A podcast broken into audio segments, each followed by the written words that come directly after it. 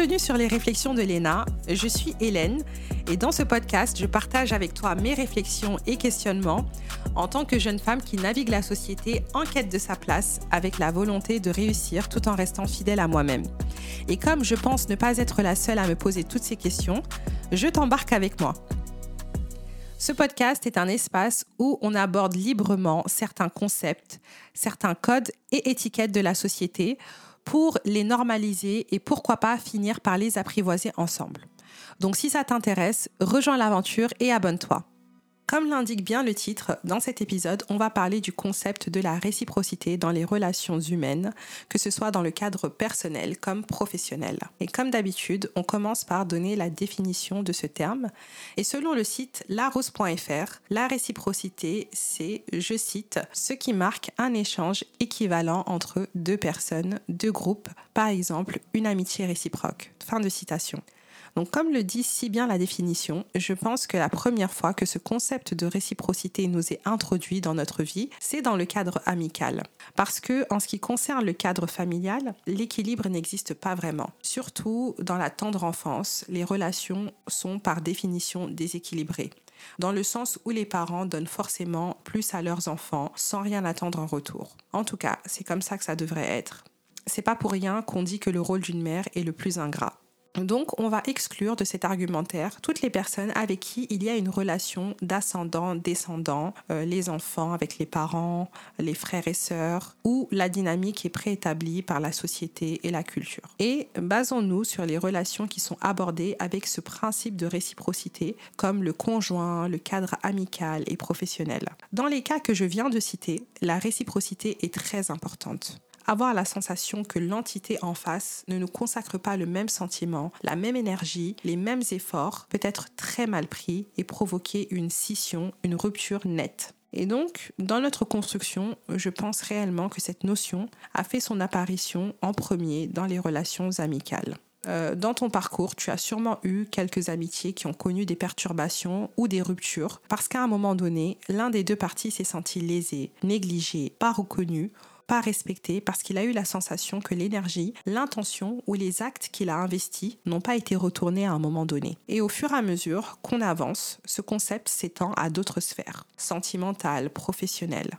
La réciprocité est devenue un objectif que tout le monde recherche. Personne ne souhaite se sentir lésé dans le cadre d'une relation ou d'une transaction. Mais en mon sens, ce n'est pas toujours réaliste. Parce que chacun est différent et dispose d'une capacité d'apport différente. Et ça, ça peut être dû à une multitude de facteurs. Le contexte de vie, le tempérament, l'éducation et bien d'autres choses. Certaines personnes ont un contexte de vie et des responsabilités qui ne leur permettent pas, par exemple, de te consacrer le même temps que tu leur consacres, ou n'ont même pas les moyens d'avoir les attentions que tu as pour elles.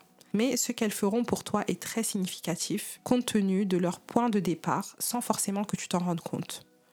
Donc c'est très important d'essayer d'analyser la personne qu'on a en face, son parcours, avant réellement de juger. Par exemple, certaines personnes auront un contexte de vie qui sera très tourné vers les loisirs, d'autres n'auront pas ce luxe. Il y a un adage qui dit qu'il y a deux types de personnes celles qui donnent et celles qui prennent. C'est peut-être un peu extrême dit comme ça, mais c'est pas si éloigné de la réalité que ça. Il y a des personnes qui sont de nature à donner. C'est comme ça. De leur personne, de leur temps, de leur matériel. Et il y a d'autres personnes qui sont de nature à demander et à recevoir. Sauf que selon la dynamique de la relation, selon la personne qu'on a en face, on peut être autant du côté de celle qui donne ou de celle qui prend.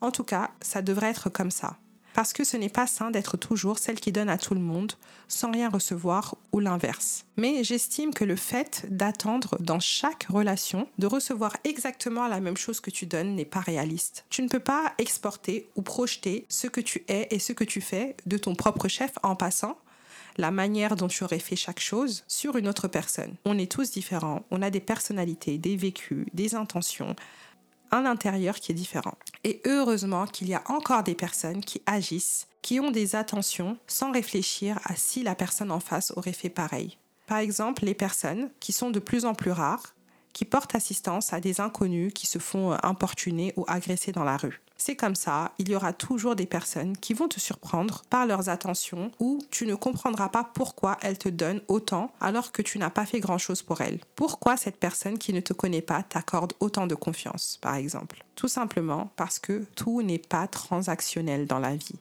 et heureusement. À ce stade, tu dois te dire Ok, Hélène, j'ai compris, mais ça veut dire que je dois tout accepter? Et non, pour répondre à ta question, tu ne dois pas tout accepter.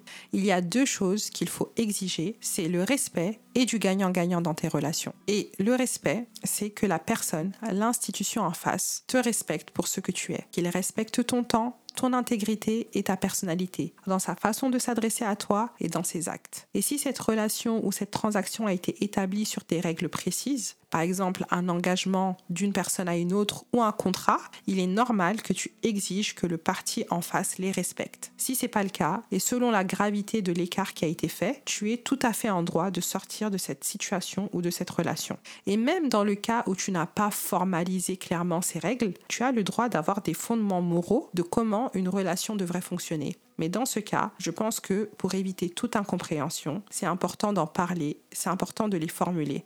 Et surtout, si la relation compte pour toi. Il faut donner une chance à l'entité en face de te comprendre. Après, il y a des choses qui sont clairement et universellement rédhibitoires, comme tout acte de violence physique et morale ou rabaissement. Et ça, clairement, c'est même pas nécessaire d'en parler.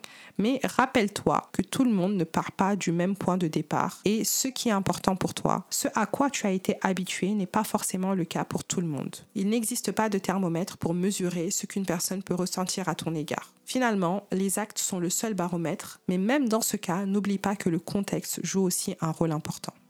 La deuxième exigence, qui est le gagnant-gagnant, ne veut pas dire que tu vas recevoir ce que tu donnes, mais plutôt que tu en retires quelque chose qui t'est bénéfique, que sur la balance, ça t'apporte forcément plus de positif que de négatif. Et un troisième facteur que je voudrais rajouter et qui est très important, c'est d'apprendre à tenir compte de son ressenti et je trouve qu'il est souvent trop négligé. C'est important de vraiment comprendre et d'être en phase avec comment tu te sens dans tel environnement, dans tel groupe d'amis, dans telle situation, et de prendre le temps de t'écouter et d'essayer de comprendre d'où vient ce sentiment, et surtout quand il est négatif. Est-ce que ça vient de toi? Est-ce que ça vient de la personne en face? Et quels sont les actes concrets qui sont à l'origine de ce sentiment? La clé, c'est d'écouter son ressenti, de ne pas hésiter à s'introspecter et à introspecter la relation et surtout de s'exprimer avant de prendre une décision. Au final, le but, c'est de recevoir de la positivité et d'en donner. Et si on n'est plus dans ce cadre, franchement, ça n'en vaut plus la peine.